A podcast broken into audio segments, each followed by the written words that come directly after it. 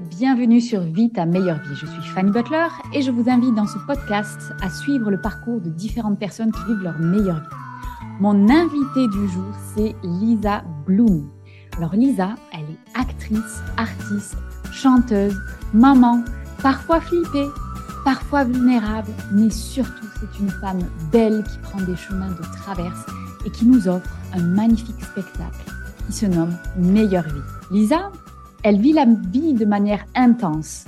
Elle a vécu dans l'angoisse des pensées négatives qui la diminuent, la harcèlent, la rabaissent. Elle a dû chasser ses pensées, elle a dû les combattre à coups de livres de développement personnel. Elle a dû les déchirer, les détricoter jusqu'à pouvoir guider sa vie en fonction de ses envies et trouver cet équilibre qui lui permet de vivre sa meilleure vie.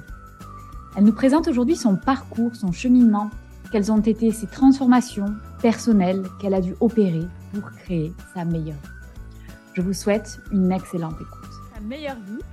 Donc bonjour Lisa, comment vas-tu? Bonjour Fanny, ça va bien, merci. Alors écoute, ma première question c'est bah, comment ça se passe la rentrée? Parce que au moment où on enregistre ce podcast, on est début, on est mi-septembre. Et du coup, comment ça se passe pour toi la rentrée? Oh, écoute, moi, la rentrée, j'aime pas trop en général. Enfin, je trouve que ça fout la pression un peu, donc du coup, j'aime pas trop parce que je, ça me rappelle l'école et en fait, j'ai jamais vraiment aimé l'école, du coup, euh, voilà. Mais du coup, ici, ça se passe en douceur, euh, tranquillement, quoi, euh, en essayant de pas trop se foutre la pression. ok. Et tu as repris ton spectacle Meilleure vie? Alors, euh, je n'ai pas repris encore. Je vais reprendre euh, à partir d'octobre. Euh, plus euh, parce que j'ai joué à Paris toutes les semaines pendant un an. C'était hyper. c'était enfin voilà, c'était intense, quoi, on va dire. Et là, du coup, c'est des exceptionnels. Donc, c'est une par mois. Donc, c'est un peu plus. D'accord. plus de temps pour d'autres trucs. Ok, ok. Et du coup, avec un tel spectacle, Meilleure vie, tu es sur le podcast Vie ta meilleure vie. Et du coup, euh, à quoi ça ressemble la meilleure vie de Lisa? Quelles sont euh, les valeurs et les éléments qui font que tu vis ta meilleure vie? Euh, Écoute, je crois que la première chose, c'est la vulnérabilité. Mm-hmm. C'est-à-dire, pour moi, une meilleure vie, c'est la, possibilité de s'offrir d'être euh, pleinement soi tout le temps et mhm. donc aussi quand euh, c'est plus compliqué. Euh, pour moi, la meilleure vie, c'est aussi savoir profiter de ce qui est là déjà, ouais. de ce qui est là chaque jour en fait, comme c'est. Voilà. Mhm. Donc, c'est pas tous les jours facile, c'est parfois c'est un challenge. Mhm. parce que je peux être quelqu'un de très impatiente, tu vois, j'ai envie que les choses aillent vite et tout ça. Et mhm. ben, du coup, euh, c'est pas toujours le cas. Et donc, euh, voilà, meilleure vie pour moi, c'est euh, comment faire pour euh, chaque jour être au plus près de soi-même et pouvoir déjà. alors, bien sûr, moi, j'ai j'ai souvent une urgence à transformer les choses quand elles me conviennent pas, mais du coup, c'est trouver l'équilibre en fait. Voilà, c'est ouais trouver l'équilibre entre euh, avoir envie d'être dans l'action euh, et en même temps accepter, accueillir ce qui est déjà là, ce qui est là, sans paniquer, sans se dire ah mon dieu c'est la catastrophe.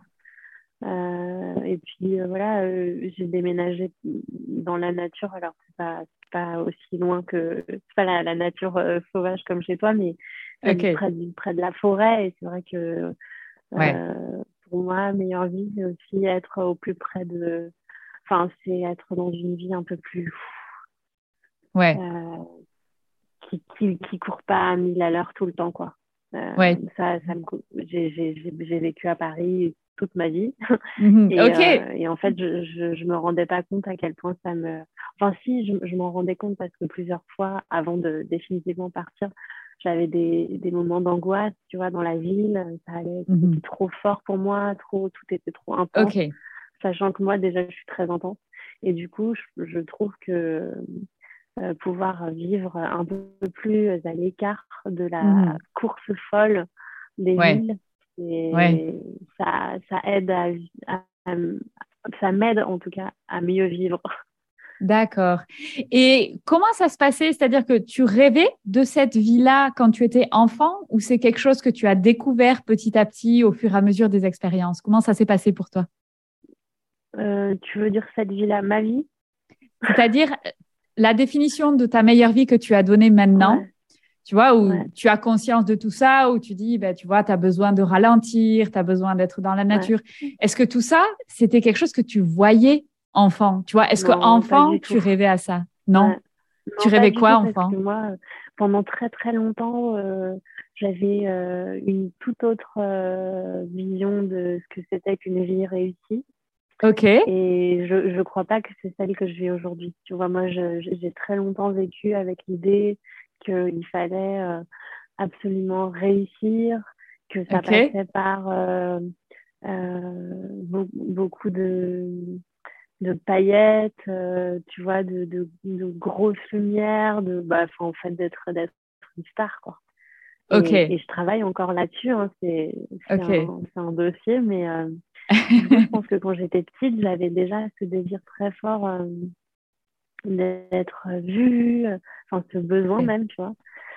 Donc très tôt, j'ai eu envie de, de, monter sur scène, de faire du théâtre, euh, de faire du cinéma et tout ça. Et, euh, et après, la vie, le chemin, un, éveil euh, clairement spirituel mmh est arrivé dans ma vie. Et du coup, j'apprends aujourd'hui à, pareil, toujours pareil. Pour moi, j'ai l'impression que c'est la base, c'est l'équilibre en fait, trouver l'équilibre entre qui est bon pour moi, ce que j'imagine qui est bon pour moi. En général, ça n'a rien à voir. euh, ce que je crois euh, être euh, bien ou pas bien, tu vois, dans, dans le sens. j'ai longtemps vécu avec l'idée que il fallait vraiment être ouais, une star pour être heureuse, tu vois. Et, et c'est mon chemin. Donc, aujourd'hui, je n'ai jamais été aussi proche de moi dans le sens où j'ai compris que mon endroit, c'était vraiment l'intime. Mmh Raconter l'intime, dire, euh, dire, en fait, dire ce qui ne dit pas forcément, euh, parce que c'est pas forcément euh, toujours facile de dire les choses telles qu'elles sont, réellement. Comment tu vas vraiment, de dire comment tu vas vraiment, en fait. Ça, ça va. Donc, euh, je ne sais pas si j'ai répondu à ta question. Mais si, bien sûr. Et, euh, et en fait, quand tu étais petite, donc, est-ce que tu sais d'où ça vient ce besoin d'être euh, peut-être vue ou d'être un peu la star ou, Tu vois, cette image que tu avais construite, elle vient d'où en fait? Alors, je pense qu'elle vient de plusieurs endroits. Mm-hmm. entre-temps, j'ai fait des constellations familiales, donc j'ai compris des choses aussi. Ok. Euh, Est-ce que tu peux expliquer peut-être euh, qu'est-ce que c'est les constellations familiales pour ceux qui ne sont pas familiers avec ça? Euh, La constellation familiale, c'est une sorte de thérapie qui, dans lequel on, on, on, se met, on met en scène la fin, notre famille. Enfin, on met en scène, mais en fait, c'est un groupe. En fait, la, constellation familiale, c'est une, thérapie par le groupe en général. Donc, on, on, vient avec une problématique et euh, les gens qui sont là euh, dans le groupe euh, vont jouer des, les rôles de nos parents, nos grands-parents, nos frères, nos sœurs, parfois des ancêtres beaucoup plus lointains. Et en fait, c'est complètement dingue.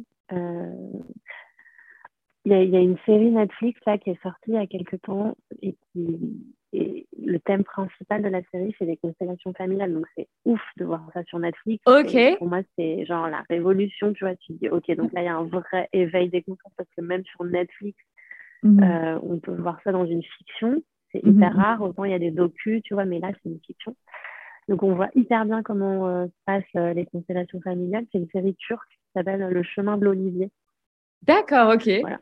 Je ne l'ai pas vu, donc ça m'intéresse. écoute, je pose ça là. Et en fait, en gros, euh, ce qui est travaillé euh, euh, en constellation, c'est la transgénération. C'est-à-dire qu'on comprend que en fait, trois générations, quatre générations au-dessus de nous, il s'est passé des choses. Bon, parfois, c'est beaucoup plus près, c'est nos grands-parents. Et en mm-hmm. fait, tout ça, bah, ça nous impacte. Ça, ça fait ça fait ce que nous sommes, et entre autres. Et parfois, ça, ça pèse lourd, c'est lourd. Parfois, c'est lourd ce qu'on porte, ce qu'on mhm. nous a transmis. Et donc, l'idée de la constellation, c'est de pouvoir se libérer de certaines choses qui nous ont été transmises, qui sont trop lourdes pour nous, qui ne nous appartiennent pas. Et donc, on, on, les rend, en fait. On les rend à ce moment-là. Et c'est très libérateur. Et, euh, et donc, euh, pour en revenir à ta question, euh, ma grand-mère, du côté de ma mère, elle, elle a toujours voulu être comédienne, chanteuse. Elle l'a fait ça toute sa vie, mais en amateur. Mm-hmm. Et en fait, je pense qu'inconsciemment, il y a un truc qui m'a été transmis, une espèce de volonté, de désir fort, voilà, de, faire ça pour le coup, d'en faire, enfin, de, de, devenir une star. ma grand-mère, elle, aurait, elle aurait aimé elle-même euh, faire ça plus euh, en plus grand. Elle était mmh. hyper douée et tout, donc voilà. Mais c'est son histoire. Euh, elle a vécu des trucs, il y a eu la guerre. Enfin voilà. Et, et, donc petite, quand je, la voyais sur scène et tout, je l'accompagnais. J'avais trop envie déjà. Et puis en fait, ce qui est assez dingue, c'est que pas une seconde, je me suis posé la question de ce que je voulais faire dans ma vie. C'était une évidence en fait. Ok. Même pas un sujet, tu vois. Ça n'a jamais été un sujet. À aucun moment, je me suis dit, qu'est-ce que je veux faire? Je savais déjà ce que je voulais faire. Ok. Comédienne. Être comédienne, être sur scène, être, euh, derrière, être devant la caméra. Euh, donc, quand j'étais petite, euh, je disais que je voulais être journaliste, genre Claire Chazal, tu vois. Mais ça rejoint un peu. Il y a toujours la caméra, il y a toujours parler, dire et tout ça. Après, il y a autre chose, c'est que moi, j'ai toujours été, depuis toute petite, quelqu'un qui, vivait les choses hyper intensément et qui, disait les choses. Donc, euh, mm. un gros besoin de dire, tu vois, de, parler, de dire. Et euh, ça m'a manqué, je pense, dans. dans... C'était pas assez. Je pense que j'aurais eu besoin de parler encore plus, tu vois. Dans ta famille? Ouais, euh, ouais, ouais, carrément. Et du coup, je pense que j'ai choisi, et aujourd'hui, enfin, parce que tu vois, j'ai mis 15 euh, ans à trouver mon endroit d'expression, en fait, qui paraissait juste pour moi et voilà, qui avait du sens. Mmh Pendant très longtemps, je voulais faire ce métier, mais je ne savais pas pourquoi ça n'avait pas de sens. Et aujourd'hui, euh, je comprends mieux.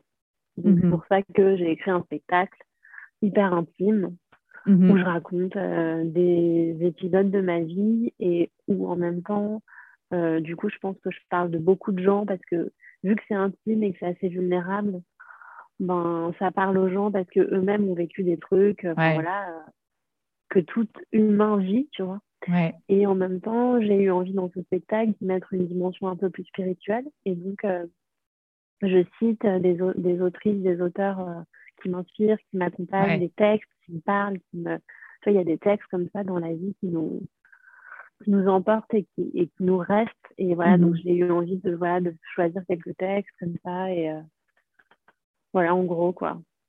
Ok. Et c'est marrant parce que je trouve que c'est une démarche géniale, en fait, le fait que tu revis, toi, des moments de ta vie. Donc, ça te permet d'avoir du recul et de les revivre avec un détachement émotionnel, donc de comprendre des choses. Et en même temps, le spectateur, vu que c'est des choses hyper intimes, comme tu dis, tu peux dire ah mais elle l'a vécu comme ça et du coup ça peut donner des clés euh, ah, pour que les gens y repartent. Est-ce que tu as des retours comme ça de gens qui te disent waouh ça m'a trop aidé parce que je suis dans la même situation? Ouais, ou alors qui est dingue c'est que c'est des gens qui sont pas du tout forcément dans la même situation et ça va venir faire écho à leur, à leur situation qui n'est pas forcément la mienne.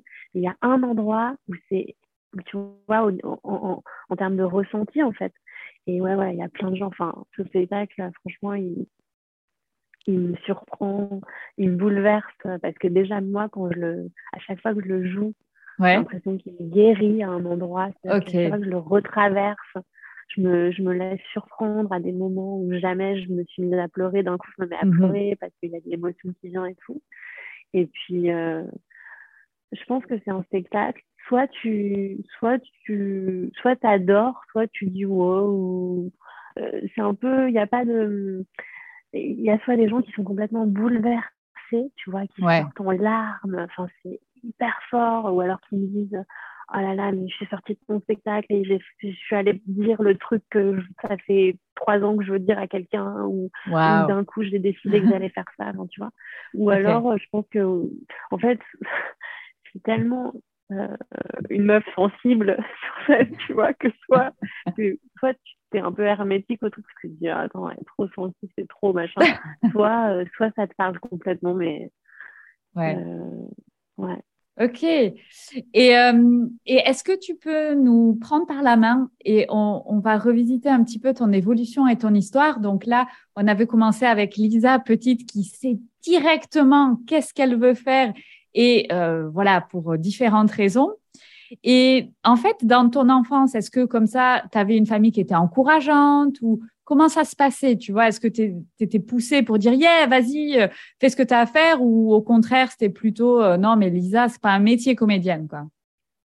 Ouais, hyper encourageante. J'ai une famille qui m'a. C'est pas... Et c'est pour ça que c'était si facile, peut-être. Mais c'est marrant. Aujourd'hui, je me dis, putain, en fait, il y a un truc qui était tellement facile, entre guillemets, que finalement j'ai grave galéré. Je sais pas comment t'expliquer, mais. Ok. Tu sais, il y a des, j'ai des amis euh, euh, qui sont comédiens, ils sont montés à Paris, ils ont fait la démarche, il y a eu un truc de décision, mhm. euh, un truc de nécessité, un truc de ok, maintenant j'ai pas le choix, j'ai décidé que j'allais faire ça, j'ai, je suis seule dans cette ville. Moi, j'ai pas vécu ça. Moi, j'étais à Paris. Ouais. J'ai des parents qui m'ont toujours écouté, qui m'ont toujours soutenue. Euh, J'étais une petite fille ultra sensible c'était très dur pour moi. Tout était dur en fait, genre euh, tout était intense et tout ça. Et du coup, euh, mes parents, ils, ont entendu mes besoins. Du coup, ils m'ont mis dans une école Montessori alors qu'ils n'avaient pas spécialement l'argent pour, mais mhm. ils se sont toujours débrouillés en fait. Euh, à chaque fois que je me sentais pas bien quelque part, j'avais la capacité moi de dire je me sens pas bien, je peux pas rester là. Et j'avais mes parents qui me disaient ok, donc j'ai eu beaucoup de chance. Et, au lycée, j'ai pu faire une section cinéma dans un lycée. Euh, voilà, c'était vraiment c'était chouette, quoi. Et, mais du coup, il y a toujours un. Ça soit les parents. Enfin, toujours un truc qui va pas. et du coup, c'était très confortable, du coup. Et ouais, okay. à partir de chez mes parents. Et en fait, euh, ouais, tout était un peu genre il n'y avait pas il y avait pas le il y avait pas le feu tu vois en moi il n'y avait pas ça il y avait et puis surtout et ça euh, je te l'ai déjà dit tout à l'heure mais c'est comme si tu vois j'avais reçu l'info que c'était ça que c'était ça que je voulais faire mhm. mais je ne savais pas pourquoi. Et donc j'ai erré en fait. J'ai un peu erré. Donc mhm. j'ai aussi comme je le dis dans le spectacle pris des chemins de traverse parce qu'en fait mhm, euh, j'avais décidé que je voulais être comédienne, mais très rapidement, j'ai rencontré un garçon. On a été en couple ensemble. Lui, il était musicien. Et on a, et on a eu un groupe de musique. On a sorti deux albums chez Sony. On a fait des tournées. On est passé à la radio, à la télé. En fait, c'est marrant. C'est comme si. Euh, donc, ce truc-là, un peu de la star, entre guillemets. Parce que toute proportion gardée, tu vois, ça n'a pas été le carton de l'année du tout. Mais on a vécu ce truc-là de passer à la télé, passer à la radio. Ouais être en tournée, machin. J'ai vécu ce truc-là. Euh, donc j'ai vécu ça dans ma vie, tu vois, mais je l'ai pas vécu. Euh, au fond de moi, je savais que moi c'était autre chose que je voulais faire. C'est bizarre. C'est comme si j'étais pas vraiment à, la place, à ma place, tu vois. Mais tu, tu, as un regret par rapport à ça? Tu, tu trouves que Non, pas du tout, parce que non, non, ce qui est formidable avec la vie, c'est que tout ce qu'on vit, enfin tout ce que je vis, euh, après coup, je comprends pourquoi je l'ai vécu. Ouais, ok. Donc euh, sur le moment, j'étais là genre non mais oui, c'est cool, mais quand même, moi j'ai envie de faire autre chose. Sauf qu'en fait, pendant tout ce temps où j'avais le groupe de musique où je chantais sur scène, déjà un, mhm. j'étais sur scène tous les soirs. Donc mhm. euh, j'étais, au bout d'un moment, j'étais hyper à l'aise. Et donc c'est ça a été ma meilleure école de théâtre. Mhm, mhm. Et en plus, avec ce projet, j'ai appris à créer par mhm. moi-même. Et c'est là où c'est génial d'avoir vécu ça parce que aujourd'hui, euh, je crée. Alors en plus, je suis passée à l'étape d'après, c'est-à-dire qu'avec Meilleure Vie, pour la première fois, je suis seule sur scène et je suis seule et j'en suis et j'ai écrit seule et parce que d'habitude moi j'ai toujours euh, j'avais pas confiance en moi Mhm. Vraiment pas assez. Et du coup, j'ai mis beaucoup de temps à me lancer seule, à oser, à me dire, OK, en fait, je suis capable. J'ai mis énormément de temps. Donc, euh, ça m'a permis plein de choses. Ça m'a permis beaucoup. Mais je pense que ta forme de, de spectacle que tu fais aujourd'hui, ça doit être la forme la, la plus difficile. La plus difficile, mais tu es toute seule, tu es sur scène et tu parles. Enfin, je veux dire, c'est le cauchemar de 99,99% des gens, en fait. c'est drôle parce que, du coup, moi, je me suis jamais sentie aussi bien sur scène qu'avec ce spectacle. Ok. Et comment tu l'expliques ça? Écoute, euh, avec euh, le groupe de musique, avec Éléphant, j'adorais la relation avec le public. J'adorais être en direct avec eux. Je retrouve ça euh, dans cette forme de théâtre. C'est comme okay. stand-up, tu vois. je parle aux gens et en fait, ils sont là et on, et on discute pas parce que c'est pas l'idée, mais c'est direct, tu vois. C'est du direct. Donc ça, j'adore. Et puis, euh, non, j'ai été hyper surprise, tu vois. Je pensais pas, moi. Je pensais pas que j'étais quelqu'un euh, qui allait aimer être seule sur scène. Ouais. Pas trop t'expliquer parce que c'est très, très organique et c'est vraiment du ressenti. Mais j'adore. Euh, en fait, au théâtre, il y a un truc qui n'est pas forcément évident. Alors, quand ça marche super bien, c'est magique d'avoir des, mmh. des, des, gens à qui tu donnes la réplique. Mais là, il y a une forme de, j'ai une forme de liberté absolue, c'est-à-dire que je fais ce que je veux, tu vois. Je ne suis pas obligée de, m'excuser euh, si d'un coup je décide euh, de faire autre chose. Euh, si j'ai un trou de mémoire, et eh ben j'improvise et c'est pas grave parce que j'ai personne en face de mmh. moi qui va pas savoir quoi dire. Enfin, c'est vrai que je crois que un des trucs dont j'ai le plus besoin dans ma vie, c'est, c'est liberté. Mmh. Et du coup, le seul en scène apporte ça, quoi. Ouais. Et tu ressens pas du tout parce que tu peux te dire aussi, OK, ça t'apporte la liberté absolue, mais cette liberté, elle vient avec une certaine pression, tu vois, parce que justement, tout repose sur toi. Je veux dire, quand tu as un groupe, s'il y a quelqu'un qui fait un couac, tu as les mm. autres qui peuvent aider, quoi. Tu vois, tu n'es pas seul. Tu as cet esprit de groupe. Tandis que là, euh, si tu foires, entre guillemets, bon, ben voilà, c'est on you, quoi, tu vois. Et tu n'avais pas cette pression-là? Si, je l'ai tout le temps. OK. Euh, mais moi, ma pression, c'est pas tant de foirer parce que c'est drôle, c'est encore la musique qui m'a permis ça, qui m'a appris ça, c'est que euh, j'étais euh, quand il y a un problème sur scène, que tu fais de la musique, que d'un coup ton morceau tu dois l'arrêter et tout. Mhm. Moi j'étais du genre à pas du tout être stressée par ça, j'arrivais à mhm. improviser, tout ça. C'était pas. Et aussi parce que j'aime j'aime les choses qui sont pas trop propres. J'aime quand ça dépasse J'aime quand ça déborde. Euh, j'ai l'impression que c'est des endroits où d'un coup le public est encore plus touché quand il y a quelque chose qui merde, parce que d'un coup, ben, t'es plus un, une espèce d'objet parfait qui est sur scène et tout est parfait, tout ça. Donc euh, moi, ça, ça m'intéresse. Ça m'intéresse quand c'est pas trop propre. Tu vois, je, je, fais des films et j'adore euh, l'idée que, en fait, la vie, c'est pas propre. Et mmh euh, j'adore euh, quand euh, une œuvre eh ben, ressemble à la vie, en fait. tu vois, je, je, déteste les films qui sont trop propres. J'y crois pas. En fait, moi, j'ai y a un truc qui m'obsède dans la création, c'est que je veux croire à ce que je veux croire à ce que je vois et je veux faire croire les enfin, je veux que les gens y croient que tout est vrai, quoi. Tu vois. J'ai une espèce d'obsession du réalisme. Et du coup, les trucs qui ratent, ben, c'est pas mal parce que c'est la vie aussi, quoi. Ouais. Ok. et, et aussi, pour répondre à ta question, je pense que euh, après avoir pas mal travaillé sur moi, je peux assumer le fait de dire que finalement, peut-être que je viens, euh, tu vois, on en revient à la petite Lisa, et ben, je, et ben toute la lumière est sur moi pendant une heure et, en fait, je kiffe. Mais ouais, mais c'est ok. C'est dur à assumer. C'est hyper dur à assumer. J'ai mis beaucoup de temps. J'ai mis beaucoup de temps.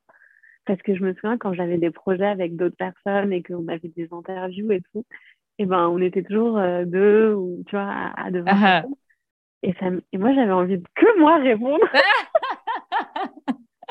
J'adore. en fait, aujourd'hui, avec, avec mon seul en scène, et eh ben en fait, c'est mon truc, tu vois, c'est mon endroit, c'est mon trésor, c'est euh, et puis du coup, je peux faire ce que je veux avec, je peux le transformer. Enfin, tu vois, j'ai pas besoin de dire à quelqu'un, excuse-moi, ça te dérange pas si je fais ça. Et j'adore ça. Mais souvent parce que je suis une grosse sauvage. Hein. Pourquoi tu dis ça? Parce que c'est vrai, puis j'adore être avec les gens et en même temps, j'adore être seule avec moi-même. Enfin, j'ai un truc. Je, peux, je peux vraiment rester seule, tu vois. C'est OK. Je peux ne pas parler à quelqu'un pendant longtemps, à personne. Mhm. Ok. Mais du coup, le seul en scène, c'est ça aussi. C'est un peu un truc de sauvage parce que t'es seule, quoi. Et c'est vrai que parfois, c'est très dur. Ma metteur en scène, euh, je te dis pas. Et puis moi, en plus, je remets tout, tout le temps, tout en doute, tout en question. Donc, mhm. je pense que c'est bien parce que du coup, ça me permet de créer tout le temps et tout. Et en même temps, c'est très fatigant, surtout pour les gens euh, qui, vivent avec moi ou qui, bossent avec moi. Parce que, mais je me revois, tu vois, j'ai fait des dates à Avignon cet été de mon spectacle et, euh, je me revois euh, une heure avant le spectacle à dire à ma metteur en scène non, mais de toute façon, enfin, les gens, ils vont pas aimer, alors que ça, ça fait un an que je le joue et que plein de gens m'ont dit, on aime ce que tu fais, c'est super. Mais en fait, je suis toujours en train de douter, mais c'est épuisant. Et je suis là, genre, putain, mais pourquoi je fais ça? Mais, mais non, mais enfin. Et, voilà. et ça vient d'où ce doute? Est-ce que c'est un bon vieux syndrome de l'imposteur qui revient toquer à la porte ou malgré tout ton parcours et toute ton expérience Ou tu penses que c'est juste non, tu veux que ce soit meilleur et que c'est cette recherche de faire un truc toujours mieux, quoi oh, Je pense que c'est les deux. Ouais, euh, Je pense que c'est les deux. Et ma psy, elle me dit que c'est un moteur. Donc, euh, je bah, oh, ok. Ça a l'air d'être le cas. Après, c'est peut-être pas confortable tout le temps, quoi. ouais, c'est un peu fatigant. ok. Mais tu vois, quand tu disais, euh, quand tu disais, tu es contente de prendre la lumière, moi, je trouve ça génial. Je trouve ça génial déjà que tu te l'autorises, que tu le dises, tu vois? Parce que ça, c'est vraiment un truc euh, qu'on n'ose pas, quoi. On n'ose pas, ça fait pas bien, tu vois, de dire ah, euh, non, bah mais moi, je veux être la star, mais c'est OK, tu vois. Ouais, ouais, ça. Si c'est son, si c'est ton truc, c'est génial, quoi. Mais go for it, tu vois. Vivre sa meilleure vie, c'est être soi. Donc, si tu as besoin de ça, ben, c'est génial, quoi.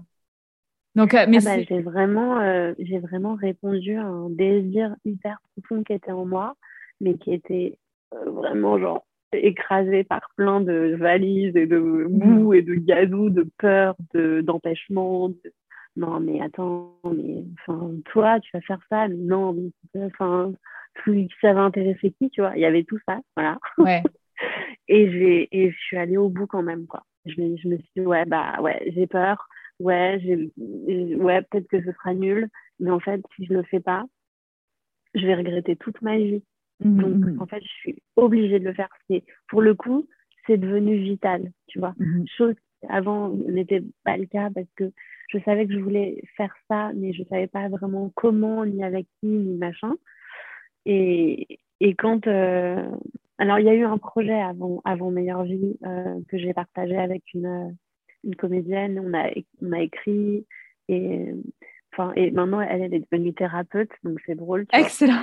Euh, ouais, elle est coach et thérapeute, elle fait des massages énergétiques et tout. Ok. Elle s'appelle Pierre Assali, vous êtes à Paris, elle fait des super massages, c'est du super coaching. Et, euh, et, donc, et elle, avec le projet qu'on a créé ensemble, qui était l'adaptation d'un message sur la sexualité, ça a mhm. été vraiment un tremplin pour moi parce qu'on a créé toutes les deux moi, j'aurais pas été capable de créer seule euh, comme ça, tu vois. Et, le, le, projet qu'on a fait avec Claire, euh, ça a été. Et puis en plus, un, on l'a joué dans le théâtre dans lequel je joue euh, aujourd'hui aussi, tu vois. Donc, mmh voilà. Ok. En fait, ce que je veux dire par là, c'est qu'il y a eu des étapes, quoi. Ça s'est pas fait d'un coup, tu vois. Ouais. Alors, si tu veux bien, on va justement réexplorer un petit peu toute cette évolution. Donc, on a la petite Lisa qui, qui vit cette intensité de la vie. Déjà, est-ce que, est-ce que tu as des frères et sœurs? Oui, je suis l'aînée d'un de un frère et une sœur. Ok, d'accord. Et tiens, est-ce que tu vois, tu ressens euh, cette intensité? Tu es la seule dans la famille à, à, vivre cette vie de manière intense ou bien tes frères et sœurs, c'est plutôt la même chose ou rien à voir? Non, euh, clairement, euh, aussi intense, il n'y a que moi. ok. Et, mais du coup, enfin, intense, c'est aussi hyper chiante avec son frère, avec son petit frère, tu vois, hyper exigeante, hyper qui veut décider de tout. Enfin, mmh alors, avec aussi beaucoup d'amour, énormément d'amour, mais presque trop, quoi.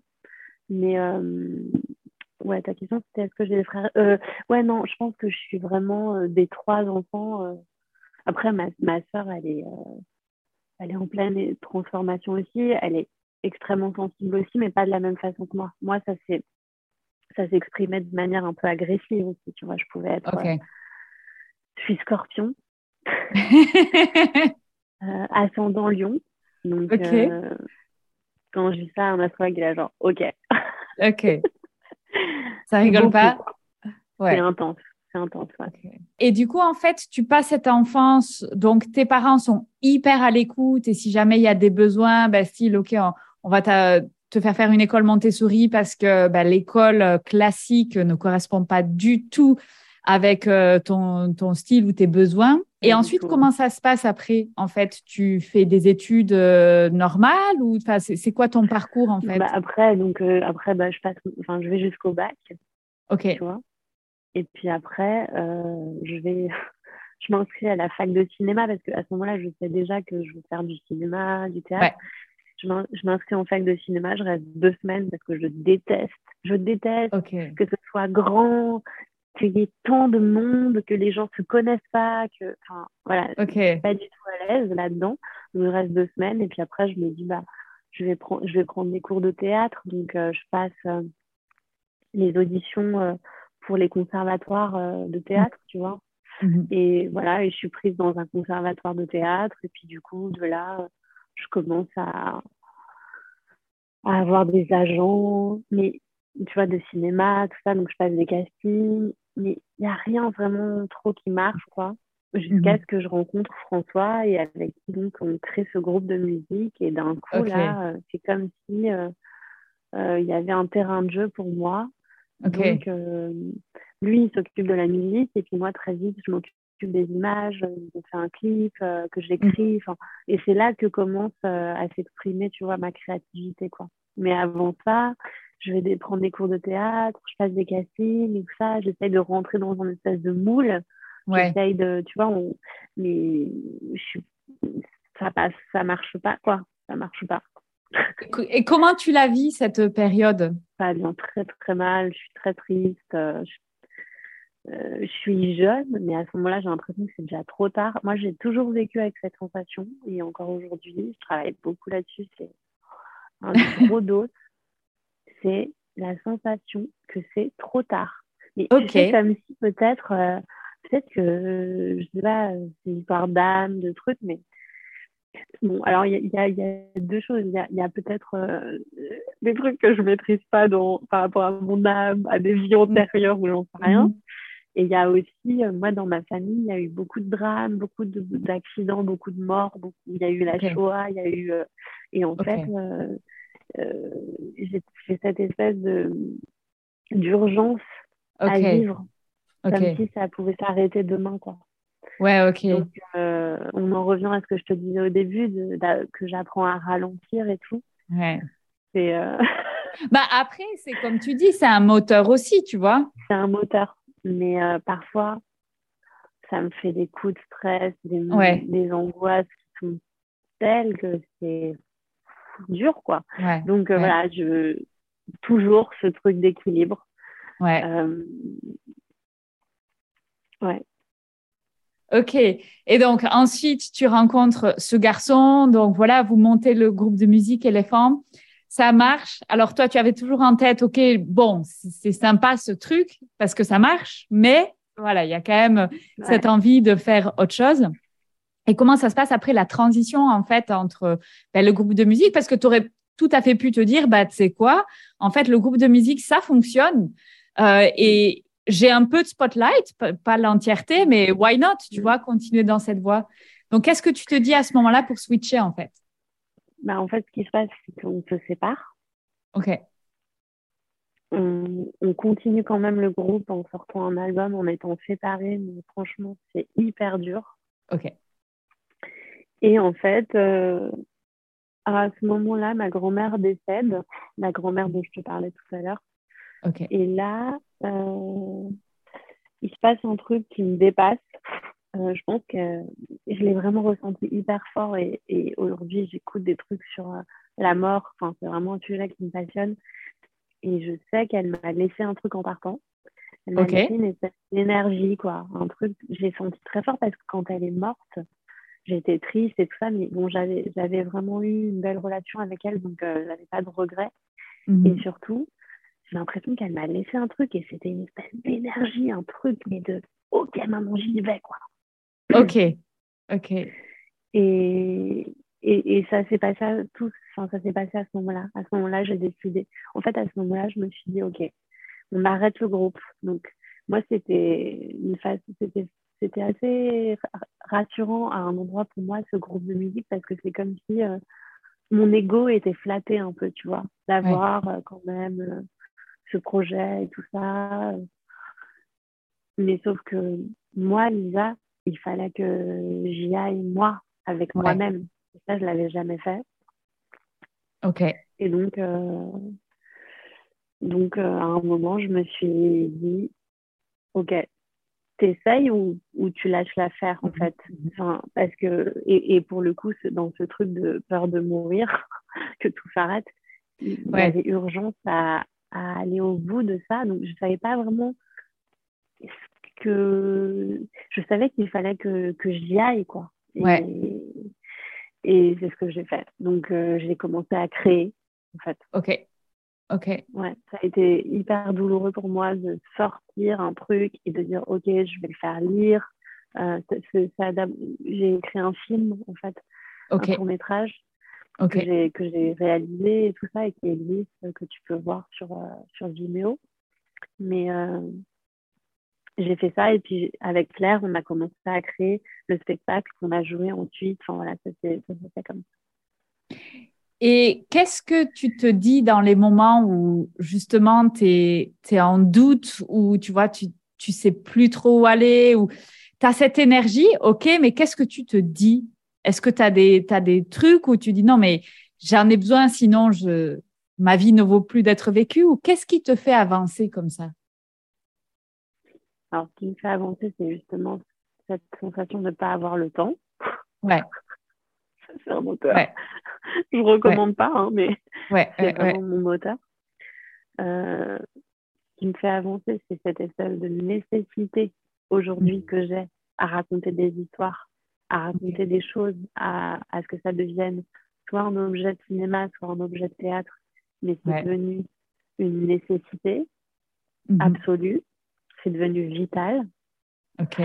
Et sans ça, euh, j'ai aucun intérêt. Euh, enfin, c'est un peu extrême ce que je dis, mais c'est une obsession pour moi. C'est ma passion. Mhm. C'est vraiment. Euh, et c'est ce que j'adore aussi chez les autres, tu vois, lire des livres sur ce que les gens vivent, en fait. Mhm, mhm.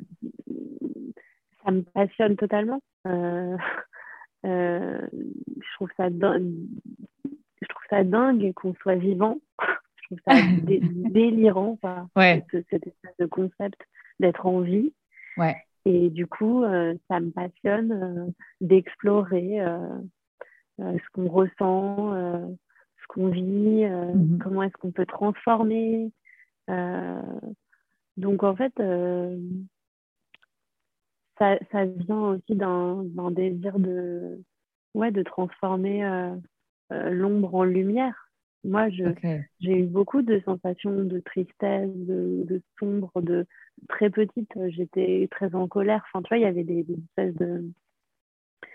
Il y avait des nœuds, il y avait du sombre et tout. Et, euh, et bien sûr que tout ça, c'est aussi pour euh, euh, transmettre quelque chose, mais aussi, ouais, mmh. ouais faire un peu de la magie, quoi. Comment est-ce qu'on peut transformer ça, me, ça me passionne. Ok à quelle époque tu commences à t'intéresser au développement personnel euh, pur et dur? À un moment de rupture, au moment où je me sépare, justement. C'est comme si avant ça, euh, je n'étais pas vraiment euh, consciente, quoi. Et, mm. et d'un coup, cette, cette, séparation, je pense que sur mon chemin, c'est vraiment le moment où euh, je dois, pour la première fois de ma vie, euh, mhm. m'occuper de moi-même, me gérer moi-même, où je me rends compte que en fait, personne va me sauver. Mhm. Donc, ça m'arrive à 27, 27 ans, 26 ans. Mhm. C'est une espèce de claque monumentale. C'est un gouffre. c'est une sensation immense de solitude totale. Ok. Et euh, en fait, euh, à ce moment-là, si je travaille pas sur moi, je meurs, je pense. Ok. Donc du coup, ben, je commence par euh, aller voir un petit, puis après je vais voir et après laisse tomber quoi. Après c'est là, comme je fais rien dans la demi-mesure, après, euh, je commence à faire des stages, des thérapies, des je vais voir un chaman et je fais des trucs à droite, à gauche et, ça ne s'arrête pas. Et, et du coup, c'est toute une vision du monde qui change, quoi. Mmh, mmh, mmh, ouais. Et d'un coup, je me rends compte que euh, je suis responsable de ce que je vis, que, que je peux transformer ma, ma vie, que, que, que tout peut bouger, que, euh, que tout est lié, que, que personne n'est responsable à 100% de quelque chose, qu'on est toujours deux dans une histoire, que, que tout ce que j'ai vécu, ben, j'étais en partie responsable euh, mm-hmm. de ça, quoi. Et tu n'as jamais eu peur que quelque part le développement personnel vienne altérer ta créativité ou ce, ce côté artiste? Parce qu'on a, alors c'est peut-être une question très bête d'une non-artiste comme moi, mais tu vois, il y a, y a cette idée que l'artiste va chercher dans ses blessures, va chercher dans son émotion. Et forcément, ah souvent, souvent, tu as un côté, enfin, tu vois, les artistes sont souvent des gens qui sont euh, qui ont beaucoup d'ombre, enfin, tu vois, émotionnellement, c'est toujours très euh, riche et compliqué et souvent sombre. Et tu n'as jamais eu peur qu'à un moment donné, tu vois, tu dises, bah, tu sais quoi, en fait, si je travaille un peu trop sur moi, si je vais trop bien, ça va altérer ma créativité, en fait. Hmm. Euh, déjà, euh, alors non, parce que je pense que j'ai jamais été aussi créative que depuis que je suis plus consciente des choses, tu vois. Euh, aussi parce que j'ai compris que euh, on pouvait être artiste et ne pas créer dans la douleur, qu'on pouvait créer à partir d'un autre endroit, à partir d'un endroit où on se sent bien. Euh, et aussi parce que je ne crois pas que le développement personnel est quelque chose euh, qui nous sauve ou qui d'un coup fait que notre vie est parfaite. Je ne crois pas euh, à une vie parfaite, ça ne veut rien dire pour moi. Euh, pour moi, la vie, c'est vraiment quelque chose qu'on traverse et tout au long de notre vie, on, vit des choses. Euh, alors parfois, c'est génial et c'est formidable, mais euh, à partir du moment où on a des sentiments et des émotions et des sensations, et ben en fait, ça ne peut pas être tout le temps. Mmh, mmh. Enfin, j'y crois pas. Je je crois pas. je crois pas qu'on puisse être humain et être tout le temps dans la joie. Je euh, parce qu'on est touché, tu vois, à partir du moment où on est touché euh, vraiment, mais, mais parce que, et du coup, moi, ça m'intéresse pas. Euh, ça m'intéresse pas de faire un spectacle qui soit que joyeux, meilleure vie. Pour moi, c'est pas juste on a une vie géniale et c'est super, quoi, tu vois. Ouais, ouais, ouais. comme je te disais, meilleure vie, c'est euh, c'est une vie où on est, euh, où on est capable d'écouter vraiment ce qu'on sent et ce qu'on veut vivre. Euh, mmh, mmh. Et de, du coup, pour éviter un peu d'être frustré, tu vois. Ouais. mais voilà, je me dis j'ai répondu à ta question. Si, si, mais en fait, je trouve ça très intéressant parce que, évidemment, je te, rejoins, je te rejoins à 100% sur le côté, bah, la joie, oui, c'est un sentiment parmi une palette mmh. de sentiments. Et en fait, dans une vie, tu vis euh, tous ces sentiments et c'est très bien comme ça. Euh, et, les, et les, la douleur et les moments difficiles dans sa vie sont souvent les moments de plus grande conscience et où tu vois quand tu quand tu peux faire un flip et que tu utilises ça, c'est un super pouvoir en fait. Mais donc ça veut dire que des moments difficiles, de toute façon, la vie elle va t'en amener. Donc il euh, n'y a pas il y a pas besoin de se les créer. Mais euh, mais ouais, et le, le concept de vie ta meilleure vie, c'est exactement ça. C'est déjà ta meilleure vie, c'est spécifique à toi. C'est qu'est-ce que tu veux pour créer, tu vois. En gros, on a cette vie humaine, on a cette expérience de un voyage très ponctuel sur cette belle planète. Donc, qu'est-ce que tu fais avec ça, quoi? Qu'est-ce que mm. tu fais? Et c'est, je trouve ça génial d'explorer un maximum. Pour moi, c'est ça la meilleure vie, c'est explore. Et ta meilleure vie quand tu quand as 20 ans, c'est pas la même que quand tu as 30 ans ou 40 ans ou 50 mm. ans. C'est très bien, tu vois. À partir du moment où tu prends la décision de dire, ben, je vais vivre, je vais tout faire pour me, me donner à fond, quel que soit ce à fond, tu vois, pour toi c'est dans la création, dans la transformation, dans ce que tu peux apporter aux personnes grâce à ça. Mais pour d'autres personnes, ça va être complètement différent. Et c'est OK, tu vois. Il n'y a pas, euh, a pas d'échelle de valeur là-dessus, quoi. C'est ta valeur et vas-y. Si vous appréciez ce podcast, n'hésitez pas à liker, partager et donner une note 5 étoiles sur votre plateforme d'écoute. Merci.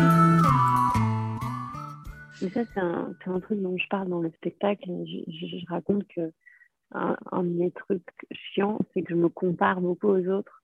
Et c'est hyper difficile parce que et, les réseaux sociaux euh, amènent ça encore plus fort, cette mm. espèce de sensation que les autres euh, vivent une meilleure vie que toi, tu vois. Et euh, ouais, parce que c'est vrai que du coup, c'est pour ça que je te parle de euh, d'être au plus proche de soi. Être au plus proche de soi, ça veut dire vraiment être capable d'écouter quels sont mm. mes besoins, ça va peut-être mhm. pas du tout être les besoins de la personne en face de moi. Et accepter vraiment, c'est-à-dire se dire, ouais, moi, c'est moi c'est ça.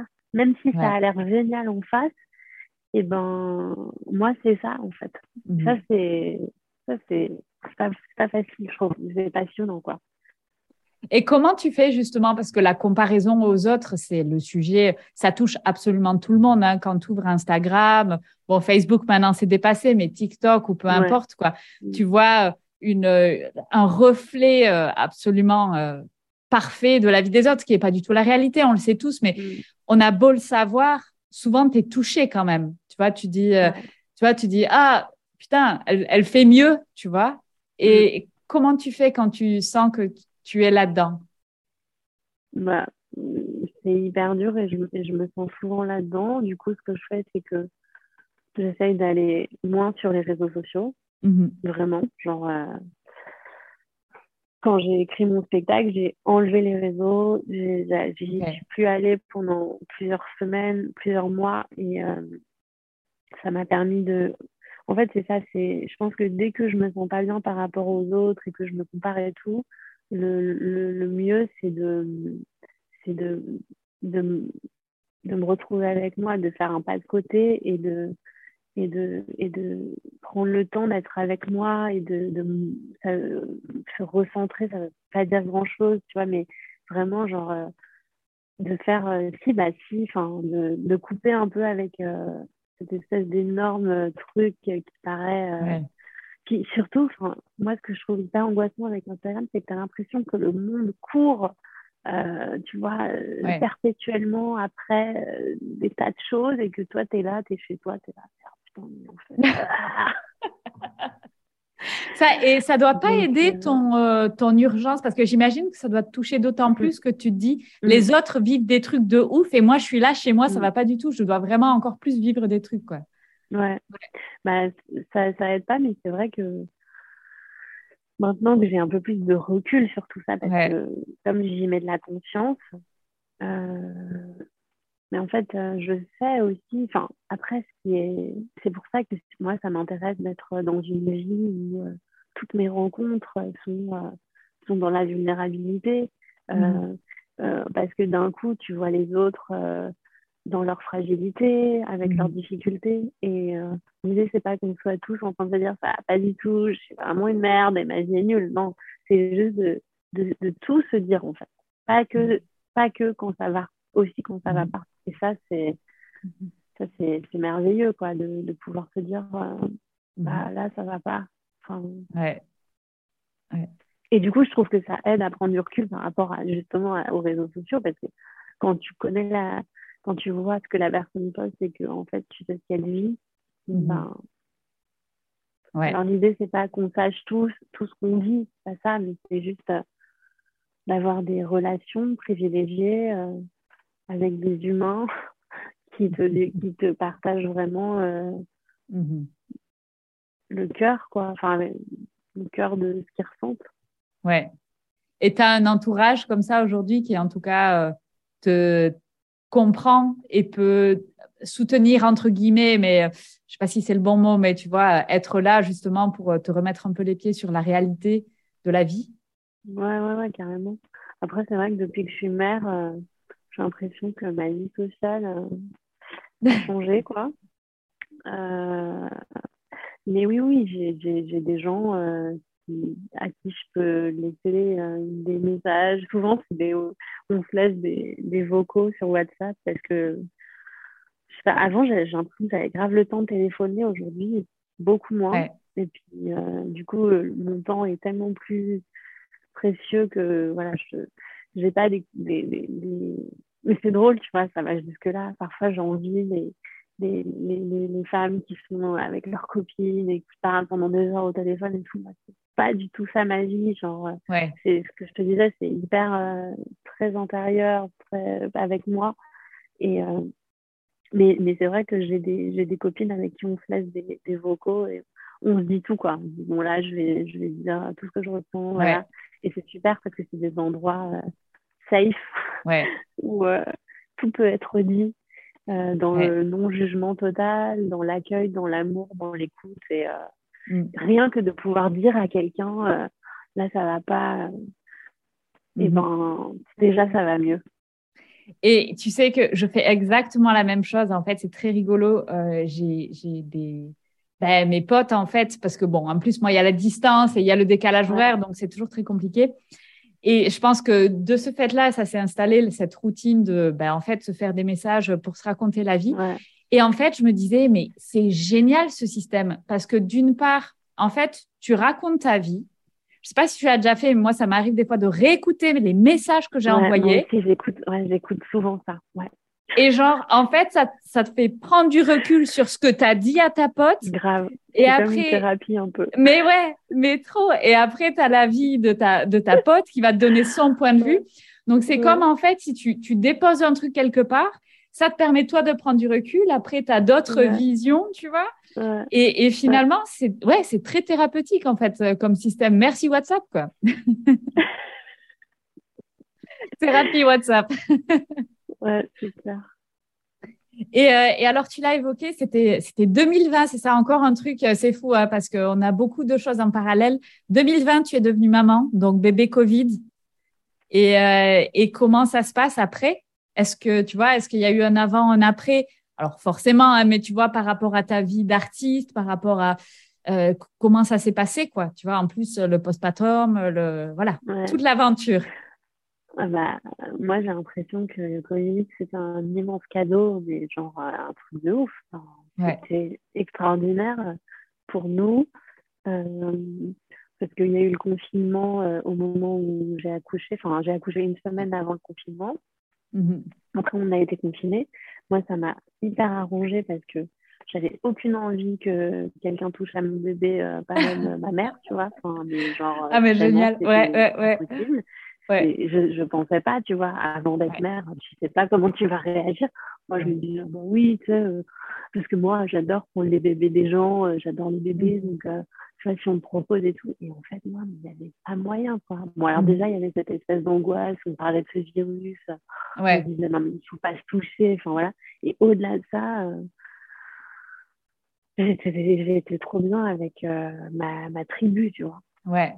Et du coup, nous, euh, tout, tout s'est passé à ce moment-là, c'est-à-dire que on a décidé qu'on allait déménager au mois de mai, enfin deux mois après.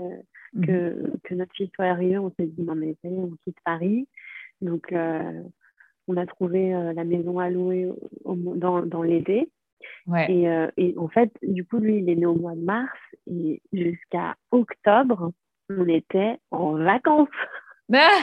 C'est-à-dire que euh, on a on est parti comme on avait on n'a pas tout de suite eu notre notre maison parce qu'elle n'était pas encore dispo, les gens étaient encore dedans.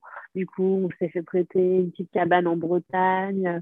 On est parti dans, dans, dans, dans, la maison où je, passe tous mes étés depuis que je suis petite, dans le Vercors. Tu vois, on a, pour la première fois de ma vie, je suis allée euh, dans cette maison au mois de juin. Il y avait des cerisiers bourrés de cerises. On a fait la confiture. Enfin, en fait, c'était, c'était, c'était incroyable ce moment. C'était génial. En plus, moi, c'était génial pour moi parce que moi qui est hyper angoissée par euh, ne pas faire pendant que les autres font, là, personne ne faisait rien. Mais oui, euh, c'est vrai. Trop bien, quoi. Il n'y avait pas du tout la pression. Et donc, du coup, tu vois, entre mars et octobre, on a, voilà, comme ça, euh, on, a créé notre nouvelle vie parce qu'on a trouvé la maison, on s'est installé. voilà. Et puis, après ça, je me suis j'ai mis un peu de temps, mais je me suis posée pour écrire et j'ai écrit mon spectacle en fait. Ok. Euh, ouais, ouais, donc tu as accouché deux fois en fait. Ouais, en fait, euh... ouais, ah non, mais euh, moi, j'ai vécu une matrescence, tu, tu, tu connais, enfin, tu sais ce que c'est la, la matrescence. Euh, il y a un podcast, euh, il y a un podcast, il y a un podcast qui s'appelle La matrescence. Ok hyper intéressant, c'est en fait c'est une crise identitaire quand euh, tu deviens mère. Euh, c'est la contraction du mot maternité et adolescence. Et c'est ah. une crise, euh, une crise identitaire. Et moi, je l'ai vécu, mais ça tombé quoi. J'ai eu l'impression quand je suis devenue mère et de, de, me transformer, de plus rien voir de la même façon. Ok. de, que tout changeait quoi. Ok. Et mais bien, ou tu vois, en bien ou en mal, ou c'est juste non, c'est un changement et faut gérer quoi? Ouais, il faut gérer le changement. Quoi. Ok. Alors en bien et en mal, dans le sens où d'un coup, euh, il y a plein de trucs qui te paraissent complètement euh, obsolètes, anecdotiques, des trucs qui t'auraient paru hyper importants, mais t'en as plus rien à foutre. Mhm. Enfin, je sais pas, je pense que tu l'as vécu ça. D'un coup, euh, tout devient tellement essentiel. Enfin, pas tout justement, mais certaines choses qui deviennent tellement essentielles, le reste, ouais. pas à foutre. Euh. et puis, euh... non, je sais pas, moi, c'est marrant, tu vois, c'est drôle, j'avais jamais fait le rapprochement, mais tout comme quand ma grand-mère est morte, euh, il s'est passé quelque chose. Là, quand mon fils est né, il s'est passé quelque chose aussi, parce que c'est comme si, je te dis, j'avais un nouveau pouvoir magique de d'avoir une espèce de, de, perception des choses encore plus euh, sensible, encore plus affinée, encore plus. Donc, euh, ça m'a aidé pour créer parce que c'est comme si euh, j'allais à l'essentiel direct, quoi. Ouais. Ok. J'ai pas tourné autour du pot, en fait, pour, pour écrire ce spectacle. Je me suis dit, ok, je l'écris. Alors, c'était douloureux au début parce que quand tu es devant ta page blanche, tu te dis, putain, mais je veux écrire un spectacle. Mais bon. Et en fait, euh, j'ai été vachement guidée par euh, cette euh, ultra sensibilité, cette sensation d'être capable d'aller à l'essentiel, en fait. Ouais. Ouais. Ouais, ouais, je, je, comprends tout à fait et je te rejoins sur le, le côté, il y a une sensibilité, il y a un truc qui se réveille. Moi, je suis hyper sensible sur certains points qui peuvent paraître complètement idiots. Mais il y a des choses maintenant que je ne supporte plus. Par exemple, c'est des trucs un peu idiots. Hein. Mais euh, style dans les films que je regarde, il y a des ah trucs de violence gratuite. Mais en fait, je ne peux pas. En fait, je et, et, pourtant, ce genre de truc qui me posait mais absolument aucun problème avant. Tu vois, je suis ah non, mais c'est bon, c'est du cinéma, c'est pour de faux et tout. Et en fait, maintenant, c'est juste impossible. Quoi. Je dis, non, mais si c'est pour faire ça, c'est pas la peine. Quoi. Et, euh, et moi, ce qui m'a marqué euh, énormément, c'était, et ça rejoint ce que tu dis, c'est en fait le temps. Je trouve que la valeur du temps change complètement. Et c'est ce que tu disais, tu n'as plus le temps pour les trucs qui sont pas, euh, enfin, qui valent rien. Et c'est comme si tu es obligé de voir ta vie et de réévaluer toutes les choses que tu fais dans la vie en fonction d'un nouveau référentiel. Et t'es pas préparé pour ça. Genre, moi, mon job avant d'être maman, c'était un truc genre ultra important. Et genre, c'est le truc, mais euh, c'est le bas de la liste, tu vois, aujourd'hui. Donc, euh, ça fait des, tu vois, des changements énormes. Tu peux pas forcément être préparé parce que si tu n'as jamais vécu ça, ben voilà, tu vas découvrir quoi au moment d'y être. Donc, c'est vrai que voilà, c'est quand tu dis les, les choses changent de valeur. Enfin voilà, c'est, je trouve qu'on n'a plus de temps. Donc, le temps, tu le mets là où c'est vraiment important. Et je trouve ça génial parce que c'est un révélateur. Tu vois, tu n'as plus le choix. Tu peux plus te raconter euh, des conneries genre non, mais mon job, c'est vraiment important pour moi, tu sais. Et puis tu es là, non, c'est juste la construction sociale qui t'a fait croire que c'était important. Et dans la réalité, pour toi, ben, en fait, euh, ben non, tu vois, la réponse, elle est là devant ton nez, quoi.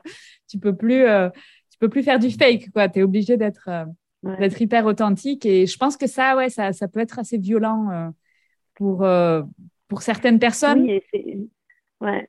mais c'est comme dans. Effectivement, je suis d'accord avec toi par rapport au temps. Et du coup, c'est comme si pareil dans, dans, dans ma vie sociale, j'arrive plus du tout, impossible pour moi d'avoir des conversations qui sont pas profondes, qui sont pas un minimum. C'est-à-dire que je, je peux pas, je peux pas. Je, ouais. Déjà, j'ai jamais vraiment pu, mais depuis, c'est pour ça d'ailleurs que du coup, j'ai moins, je vois moins de gens. parce que du coup, en fait, j'ai, j'ai pas le temps pour euh, l'anecdotique, tu vois. c'est pas, pas méchant, c'est pas, c'est pas du tout prétentieux, c'est juste que soit je suis seule avec moi parce que j'en ai, j'en ai besoin, c'est vital, soit je suis avec quelqu'un où j'ai des discussions, mais c'est des discussions qui sont vraiment, et toujours, j'en reviens au cœur, quoi. On, est dans le cœur où on y va, quoi. On parle pas de. Même moi, les, la politique et tout, enfin, je comprends, il y a des gens, ça les passionne, mais. Mm-hmm. Bref, ouais, mais pour pas grand chose. Ouais, ouais, ouais, ouais, ouais, Bah, au final, après, c'est euh, du coup, tu écrèmes quoi. Tu vois, dans ta vie, tu prends que ce qui est important, essentiel, tu réorganises et c'est bien aussi, tu vois. C'est chouette parce que du coup, euh, du coup, tu perds encore moins de temps en fait. En fait, ouais, ça, ça te permet d'aller à l'essentiel, vraiment. Ouais. Ouais. Et euh, quand tu quand tu regardes tout ce parcours que tu as fait, parce qu'il y a quand même un truc que je veux rajouter. Euh, tu vois, tu disais avant, à un moment donné, tu t'es dit, ben, peut-être que je l'ai eu trop facile, tu vois, que j'ai pas eu assez d'adversité dans ma vie euh, parce que mes parents étaient quelque part, euh, quelque part vachement là pour moi. Mais je trouve que dans ta vie, il y a eu beaucoup d'adversité en fait. Tu vois, tout ce que tu racontes, moi, je vois beaucoup d'adversité et beaucoup de, de relever l'adversité et d'aller chercher loin, tu vois, d'aller chercher profond en toi. Et, c'est des choses qu'il n'y a pas beaucoup de personnes qui font en fait. Hein. Donc, euh, je ne suis pas convaincue que l'adversité que t'apporte la vie, elle est nécessaire, tu vois. Ça, c'est une question qui, m'a obsédée pendant un temps, euh, ben, mais depuis que je suis maman. Ah ouais, non, je suis d'accord avec toi. Et, et tu vois, c'est là, on est maman, tu dis, tu, veux juste mais tout donner pour ton enfant, sachant que ben voilà, il faut pas non plus être là pour le rattraper à chaque fois qu'il tombe parce qu'il doit apprendre à tomber, à se relever, tu vois. Donc trouver le juste équilibre là-dedans. Mais au final, ma conclusion du truc, c'est que ben, l'adversité, elle viendra de différentes manières. Et autant, autant, tu vois, créer des racines et une stabilité, mais hyper forte, tu vois, pour qu'après, euh, ben, l'enfant devienne une personne et puis qu'il ait cette stabilité. Et de toute façon, la vie s'en chargera de donner de l'aversité. Mais tu sais, je j'en veux pas à mes parents de m'avoir trop aimé. À un moment, je leur ai dit, tu vois. Genre, enfin, ils m'avaient trop aimé, quoi. Mais en fait, je leur en veux pas du tout. Euh, je leur en veux pas du Sale tout. Gosse. Gratitude. mais grave, gratitude de ouf. Ils ont été chambés. Et juste, euh, c'est mon chemin, en fait, que de euh, moi, en fait, euh, il m'a été demandé d'aller euh, chercher au fin fond de moi-même, tu vois, pour mmh. pouvoir m'exprimer. Parce que j'aurais aimé dire les mots des autres, mais ça m'a mmh. pas été proposé. Donc, en fait, il a mmh. fallu que j'aille chercher au fond de moi-même pour dire mes mots, parce que parce que c'est comme ça que ça s'est passé pour moi. Mais je, je me dis pas du tout que mais je suis d'accord avec toi. Enfin bref, voilà, je suis d'accord avec toi. Et, euh, et du coup, qu'est-ce que tu as comme sentiment quand tu regardes tout ton parcours jusqu'à présent? C'est drôle parce que tu me poses cette question hier, demain, dans huit jours, je ne te, réponds pas du tout la même chose. D'accord. Euh, écoute, j'ai l'impression d'être en chemin, quoi. Je... Ouais. Euh, c'est quoi ta question? Mais en fait, qu'est-ce que tu ressens quand tu penses à tout ce parcours Tu vois, quand tu fais un peu la tu regardes en gros dans le rétroviseur de ta vie, tu vois, et tu dis, tu te dis quoi? Bah, en fait, euh, je me dis que tout est parfait. Ok.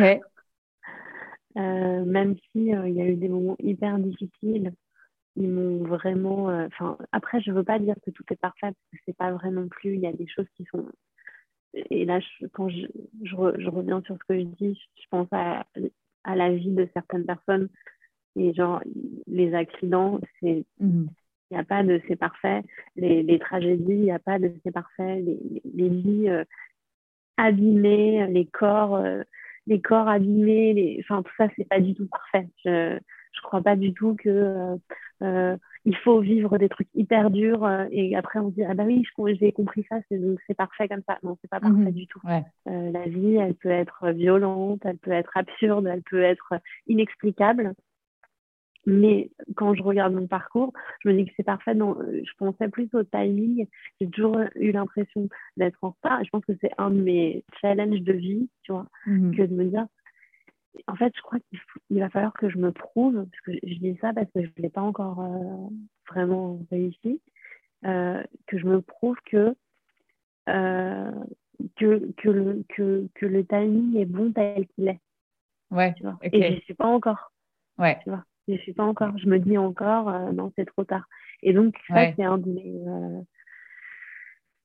une de mes quêtes, c'est de, mhm. de, à un moment de me dire, ah ben non, en fait, c'était, c'était bien comme ça, quoi. Je... Mhm. Mais tu vois, quand, quand tu as un jardin et que tu fais pousser des légumes, euh, c'est pas moi qui m'en occupe, c'est mon amoureux, mais il me dit, mais tu vois, c'est fou parce que là, on a des tomates tardives.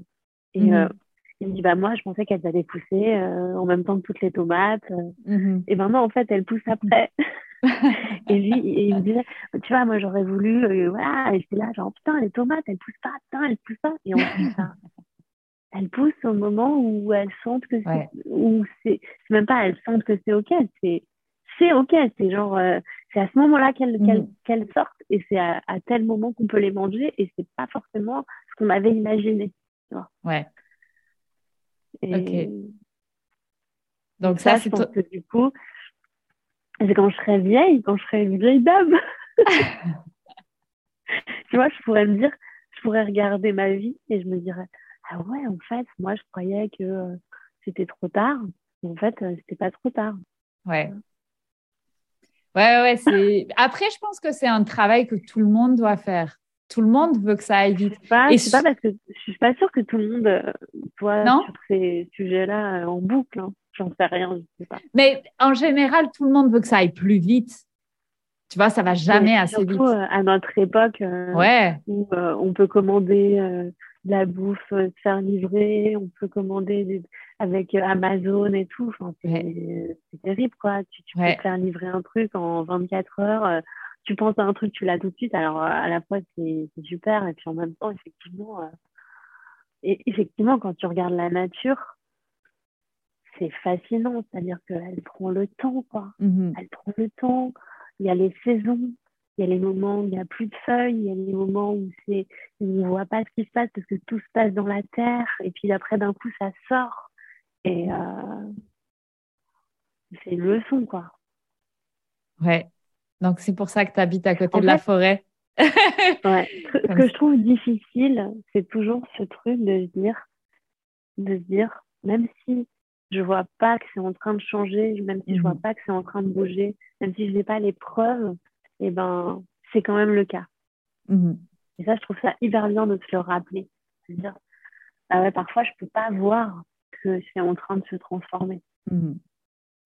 Mais est-ce que finalement, il ne faut pas tomber amoureux du processus et pas du résultat, en fait? Parce que le, le résultat, c'est quelque chose qui arrive euh, de toute façon à un moment donné. Tu sais, c'est le, le, produit secondaire au final. C'est juste quand tu kiffes le processus. Mais il y a aussi, euh, je pense, que le mieux, c'est de savoir aussi vraiment accueillir euh, les, les, les, choses chouettes quand elles arrivent et vraiment de, de, de, les déguster, de se dire ah ouais ok là c'est vraiment cool ce que je suis en train de vivre. Parce mhm. que moi je pourrais avoir tendance à me dire ouais bon c'est cool mais allez on passe à autre chose tu vois. Alors qu'en fait le cadeau il est là et ça j'en parle dans le spectacle. Euh, je cite Anne Dufour-Montel il dit il ne faut jamais différer aucune joie mhm. Ah ouais. Différer, c'est notre névrose essentielle. Mhm. Penser que la vraie vie commence demain.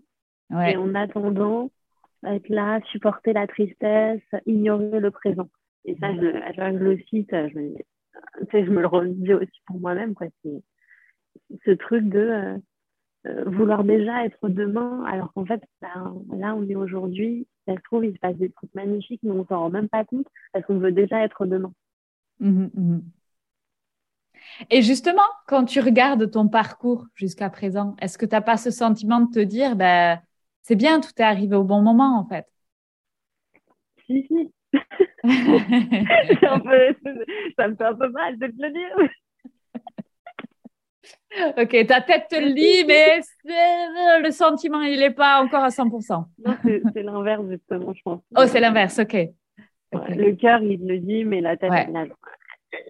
Ok, ok. Ouais, non, mais attends, t'as pas vraiment complètement réussi. Non, mais ça, voilà, c'est. J'ai beaucoup d'exigences envers moi-même, énormément. Et... Mais, euh... mais si, si, ouais. Attends, c'est quoi que tu me disais? Je te disais finalement, quand tu regardes en arrière, est-ce que tu n'as pas justement ce sentiment que as... tout est arrivé au bon timing et que tu peux bah, déjà ouais. faire, faire ce constat-là, quoi, te dire, bah, fuck, je veux tout le temps que ça avance vite, mais finalement, ça vient juste au bon moment. C'est cool.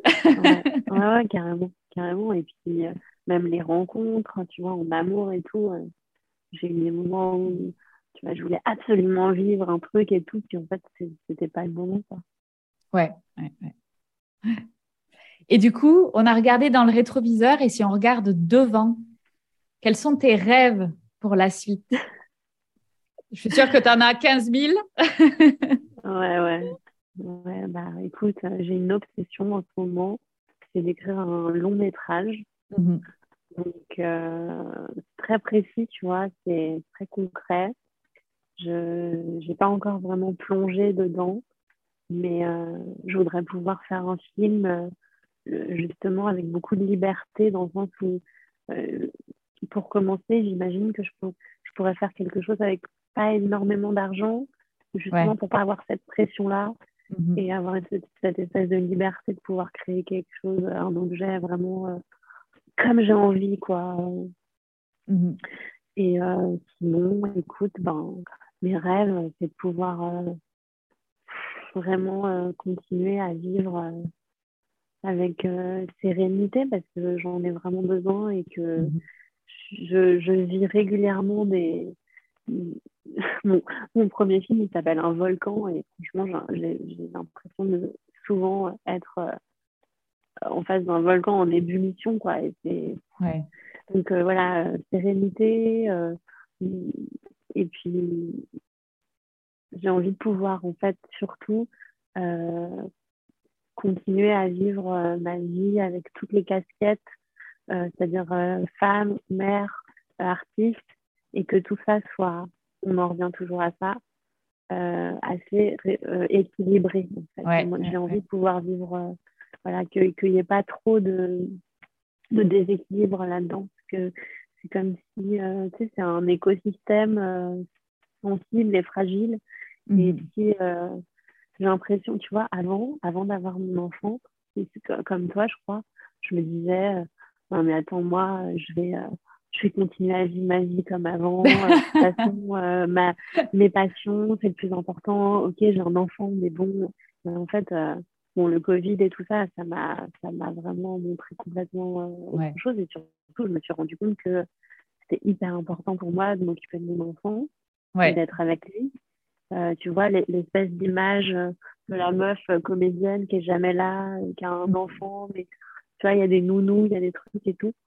en fait, euh, je crois que je pourrais pas du tout. Donc, du coup, c'est trouver l'équilibre entre continuer à rêver à des projets et à mhm. vouloir que ce soit, en fait, euh, euh, bah, que, ce soit, comment dire, dans l'abondance, tu vois, dans, mhm. dans la prospérité. Enfin, moi, j'ai un gros sujet aussi en ce moment, c'est le sujet et c'est fat, c'est l'argent.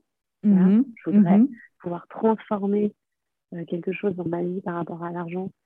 Euh, et pour le coup, j'en reviens aux constellations familiales parce que je sens que ça me pèse et que ça, et que ça il n'y a pas moi, il y a pas que moi qui, qui, qui ai des blocages là-dessus, que ça fait longtemps que c'est comme ça dans ma famille et que voilà. Donc, euh, j'essaie de, de me libérer de quelque chose. Mhm. Donc euh, voilà, euh, beaucoup de ouais non, beaucoup de rêves, beaucoup de désirs. J'ai envie de pouvoir vivre ma vie en ayant la sensation que c'est qu'il y a de la place, que c'est grand, que c'est large, que, mhm, mhm, tu vois que j'ai pas envie de me sentir étriquée à tous les endroits quoi. Donc voilà. ok. et alors, quoi. Et alors justement, par rapport à l'argent, c'est un sujet que je voulais aborder euh, parce que je trouve que c'est un sujet dont on parle pas, hein, surtout en France. Hein. En France, c'est pas du tout. Euh, la réussite et l'argent, c'est deux, deux, concepts qui sont encore difficiles euh, et pas beaucoup abordés. Alors, quel est ton rapport à l'argent? Est-ce que tu as un bon rapport à l'argent? Et est-ce que, parce que je trouve que, tu vois, dans tout ton parcours, ça a été couillu quand même. Enfin, tu vois, c'est pas du tout des parcours où tu dis non, mais moi, je vais aller dans le salariat, avoir un salaire tous les mois. c'est cool. Tu vois, c'est ça demande vachement de courage et notamment du courage financier dans le sens où ben voilà, tu sais pas si ça va marcher, si ça va pas marcher, quand est-ce que ça va s'arrêter, est-ce que ça va continuer. Donc, comment tu vis ça? Ah bah très mal. ok. c'est une source, c'est une vraie source d'angoisse pour moi en ce moment et c'est pour ça que vraiment, genre, j'ai décidé que c'était le sujet sur lequel il fallait mettre en forme pour pouvoir m'apaiser, vivre plus sereinement et vivre avec plus d'argent dans ma vie parce que clairement, j'en ai pas assez, quoi. Mhm. Et euh, après, en France, on a la chance, on a une chance inouïe, c'est d'être euh, soutenu par l'État Mm. Parce qu'on est intermittent du spectacle quand on est artiste et qu'on a pu faire suffisamment de cachets. Moi, j'ai cette chance-là. Ok. Et, euh, et donc, euh, aujourd'hui, l'idée, c'est vraiment euh, d'élargir, quoi. C'est-à-dire que j'ai l'impression que je suis ricrac et j'en ai marre de ça. Je ne veux plus ressentir ce truc de. Tu sais, ce que je te disais, comme si c'était petit alors que j'ai besoin que ça, que ça, que ça, mm. que ça grandisse, que ça s'élargisse, que ça s'étoffe, qu'il y ait plus de, de, place pour ça. Donc, euh, effectivement, j'ai pas du tout choisi un métier. Euh, alors, il y a des gens qui font euh, le métier que je fais et qui gagnent hyper bien leur vie. moi, j'ai pas encore transformé ça, tu vois. Mm-hmm. Mais c'est le sujet et c'est vrai. Par contre, ce qui est sûr, c'est que jamais j'ai pensé, euh, jamais je me suis dit, ah bah, je vais choisir un métier. Euh, c'était pas du tout le, premier truc qui me venait à l'esprit, quoi. De me dire, ah bah, quand je serai grande, ou, euh, tu vois, il faut que je choisisse un métier où on gagne beaucoup d'argent. Déjà, ça veut rien dire. ça veut rien dire parce que pour le coup, il y a vraiment un truc de croyance par rapport à l'argent hyper mmh. ancré en fonction de là d'où tu viens, qu'est-ce qu'on t'a transmis et tout, quel est mhm. ton rapport à l'argent. C'est que, enfin, moi, je sens que c'est ancré dans mon corps, dans mes cellules. Enfin, tu vois, il y a un truc de. Et donc, l'idée, c'est d'aller euh, labourer tout ça, retourner tout ça, virer toutes les croyances qui me font chier, que je ne supporte plus et qui ne sont pas OK pour moi. Euh, je, en fait, en ce moment, c'est assez, euh, assez costaud. Hein. C'est comme si je refusais de, continuer à vivre euh, mon rapport à l'argent comme je le vis depuis longtemps. C'est-à-dire que c'est plus possible en fait. Donc là, je suis dans ce moment-là, tu vois. Donc je suis en colère, je suis triste, mm-hmm. mais du coup je suis déjà en, transformation puisque mm-hmm parce que j'y suis, quoi. Suis à l'endroit où, euh, comme quand tu vis une histoire d'amour avec quelqu'un qui ne te correspond pas et tu te dis, OK, c'est pas possible, je ne peux pas continuer. Et bien là, moi, c'est avec l'argent. Donc, j'aime l'argent. Je trouve ça mm. formidable euh, comme moyen de d'échange et de enfin voilà, après il y a des gens qui font n'importe quoi avec l'argent et puis on nous a vachement euh, enfin je sais pas mais il y a un truc comme si ouais parler d'argent c'était sale c'était ou alors c'était euh, tu as des intérêts, tu es intéressé, tu vois. Mhm, euh, moi, j'ai envie vraiment de, que l'argent euh, soit dans ma vie, que ce soit fluide, que ce soit pas. Mm-hmm. pour l'instant, c'est encore, tu vois, ouais, je le sens dans mon corps, quoi, parce que mon corps, il me parle vachement et, et c'est noué, et c'est inquiet et tout. Donc, ouais, ok. Mais il y a un truc que j'adore euh, qui est le jour où on m'a dit, mais en fait, ne regarde pas l'argent comme de l'argent. Regarde, c'est ton niveau d'impact. Quelqu'un qui a beaucoup d'argent va pouvoir avoir un impact énorme. Et du coup, avoir mm. plein d'argent, c'est juste avoir plein d'impact. Donc, si tu es une bonne personne et si tu veux faire des choses cool, bah, c'est juste que tu vas avoir beaucoup d'impact. Toi, ça pourrait peut-être te laisser beaucoup plus de, euh, de place pour faire plus de spectacles plus de choses créatives qui vont en fait impacter les gens et changer leur vie. Mais c'est génial, mais c'est mm. énorme. Enfin, je veux dire, le but, c'est ça. Personne veut avoir de l'argent pour avoir de l'argent, en fait, avoir plus d'argent. Mais non, ça veut rien dire. Tu vois, c'est quoi, qui, quoi dont tu as besoin, en fait, qui, qui fait que tu es limité aujourd'hui? Parce que l'argent, c'est juste de l'impact faut en avoir pour être bien, déjà, de base, parce qu'on ne peut pas être un, humain euh, fonctionnel et, bon si on n'a pas un minimum. Et après, c'est, ça va représenter l'impact que tu vas avoir. Quoi. Mais, euh, ouais. mais ouais, c'est, Ce qui est fou, c'est quand tu te rends compte que tout ça, c'est des croyances. Tout ça, c'est en lien avec les croyances que tu as par rapport à l'argent ou par rapport à autre chose, parce que ça peut être pareil en amour. Et euh, du coup, l'idée, c'est d'aller transformer ça, quoi. Et tu, tu fais comment? Tu lis des bouquins, tu te fais coacher, tu vas voir le psy, tout ça à la fois? Tout, ouais, tout ça. ok. All in. ah ouais. Bah, surtout quand, moi, quand je ressens, quand je sens qu'il y a quelque chose qui, qui marche plus du tout, tu vois, vraiment ça coince, là, mais j'emploie les grands moyens, quoi. Je supporte pas rester dans quelque chose et, euh, et me dire ben, non, c'est genre mhm. Euh, mhm. urgent quoi. Ouais, faut y aller quoi. Ok, génial. Ben, écoute, je vais te poser la dernière question, signature du podcast. Qu'est-ce que tu conseilles aux gens qui écoutent le podcast pour que, à leur tour, ils vivent leur meilleure vie? Ouais. Euh, moi, il y a un truc souvent que je dis aux gens qui me disent qui me disent euh, non mais je sens que j'ai envie de changer quelque chose mais je sais pas quoi. Tu vois souvent c'est ça c'est euh, je sens que j'ai envie de faire un autre métier mais je sais pas quoi. Je sens que j'ai envie de partir ou de rester mais je sais pas s'il faut que je parte faut que je reste mmh et en fait euh, moi je crois profondément qu'on a toutes les réponses en nous vraiment. Mmh par contre il faut pouvoir les écouter il faut pouvoir oser euh, faire le truc, tu vois, parce que c'est pas facile d'écouter vraiment ce qu'on a envie de faire au fond de soi.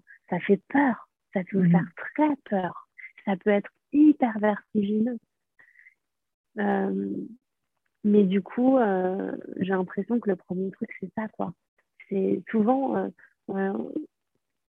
quelqu'un va me dire j'aimerais, j'aimerais bien changer ça dans ma vie. La personne, elle a déjà la solution parce qu'elle sait ce qui, au fond d'elle, vraiment la ferait kiffer, mhm. mais elle n'y va pas parce qu'elle a peur. Et donc après, moi, après, je, du coup, j'ai l'impression que le conseil que je donnerais, c'est vraiment écoute, écoute mhm. la voix qui, à l'intérieur de toi, qui te dit, qui te dit les choses, qui te demande, qui, qui a besoin que, que tu ailles là ou là, et genre. Et après, il y a un texte de Goethe que j'adore et qui m'accompagne vachement depuis longtemps maintenant, c'est euh, le pouvoir de l'engagement. Et euh, en gros, il dit, à partir du moment où on s'engage dans quelque chose, euh, tout un tas de, de, de, personnes, de, paramètres, de choses vont, vont venir t'accompagner, vont venir t'aider pour aller vers ce projet. Mm-hmm. Mais par contre, il faut pouvoir y aller d'abord, en fait. Parce que souvent, on se dit, ouais, non, mais attends, euh, si je fais ça, euh, et, euh, mais tu sais pas ce qui va se passer mhm. tant que tu n'y es pas allé. C'est mhm. ça le truc. C'est que faut d'abord y aller, en fait. Mhm.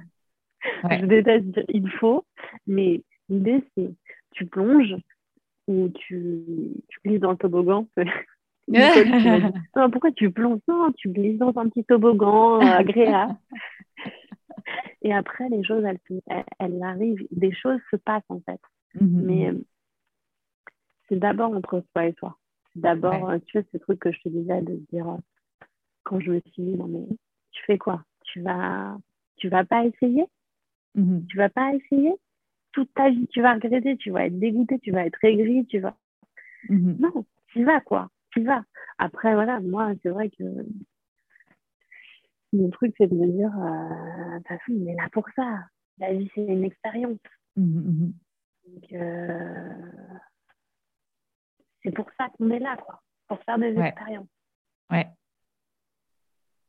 Absolument. je trouve que ça aide à, à oser, tu vois. Ouais. Ouais, ouais, ouais, c'est clair. Bah, si on commence à prendre du recul sur le pourquoi on est là, euh, du coup, après, tu veux. Enfin, on n'est pas là pour. Enfin, on va pas me faire croire qu'on est là pour souffrir dans un job qu'on déteste pendant 60 ans pour une retraite. Enfin, je veux dire, ça n'a aucun sens, quoi, tu vois. On n'est pas du tout là pour souffrir. On n'est mm. pas du tout là pour souffrir, c'est évident. Il n'y a pas un mec qui a dit alors toi, ça va être ta vie, ça va être de la merde. Toi, par contre, on va faire en sorte que non, c'est en fait, on peut tout changer quoi. Mm-hmm. On peut vraiment changer les choses dans notre vie. Mm-hmm. Il y a ce petit truc là de d'y aller. Y aller. Oser y aller. Ok, bah écoute, sur ces magnifiques paroles, euh, merci, merci beaucoup Lisa. Alors je veux aussi remercier Amandine Cara, puisque c'est elle qui m'a parlé de toi et qui m'a dit, tiens, euh, il y a une super chouette nana qui fait un super spectacle et en plus a quasiment le même nom que ton podcast. Donc tu dois aller discuter avec elle et je regrette pas. merci beaucoup. Merci, Lisa, euh, merci pour ton authenticité. C'est un, un, cadeau. C'est un cadeau être authentique et être vrai. Et c'est tellement précieux. C'est comme ça que les connexions humaines, elles se font, en fait. Et, la connexion, pour moi, c'est un truc euh, hyper important. Donc, vraiment, tout grand merci. Parce qu'en plus, on ne se connaît pas du tout. Et franchement, j'ai l'impression de, de parler à ma meilleure pote, quoi. Euh, ok. Où est-ce que... Merci beaucoup. Est-ce que tu veux rappeler euh, tes dates? Oui. Ouais, alors je joue je connais pas par cœur les dates. Je joue un mercredi par mois en octobre, novembre, décembre 2022 à la nouvelle scène. Euh, voilà, de toute façon, il suffit d'aller sur mon Instagram pour voir, euh, il y a des infos. Et puis, je vais jouer à Nantes aussi, donc si vous habitez Nantes, euh, du 29 novembre au 3 décembre à la compagnie du Café Théâtre. Ok. Et ça, c'est tous les, toutes les semaines, non? C'est... Non, c'est une semaine entre le 29 novembre et le 3 décembre. Ok, pendant une semaine, tu es là-bas tous les jours. Voilà. Ok, ok, génial. Et ton Instagram, c'est Lisa Bloom? Je me souviens Lisa plus. Bloom, euh, ouais, Lisa Bloom, ouais. Ok. De toute façon, je mettrai les liens. Et eh ben, écoute, encore une fois, un tout grand merci, Lisa. Merci à toi. merci beaucoup.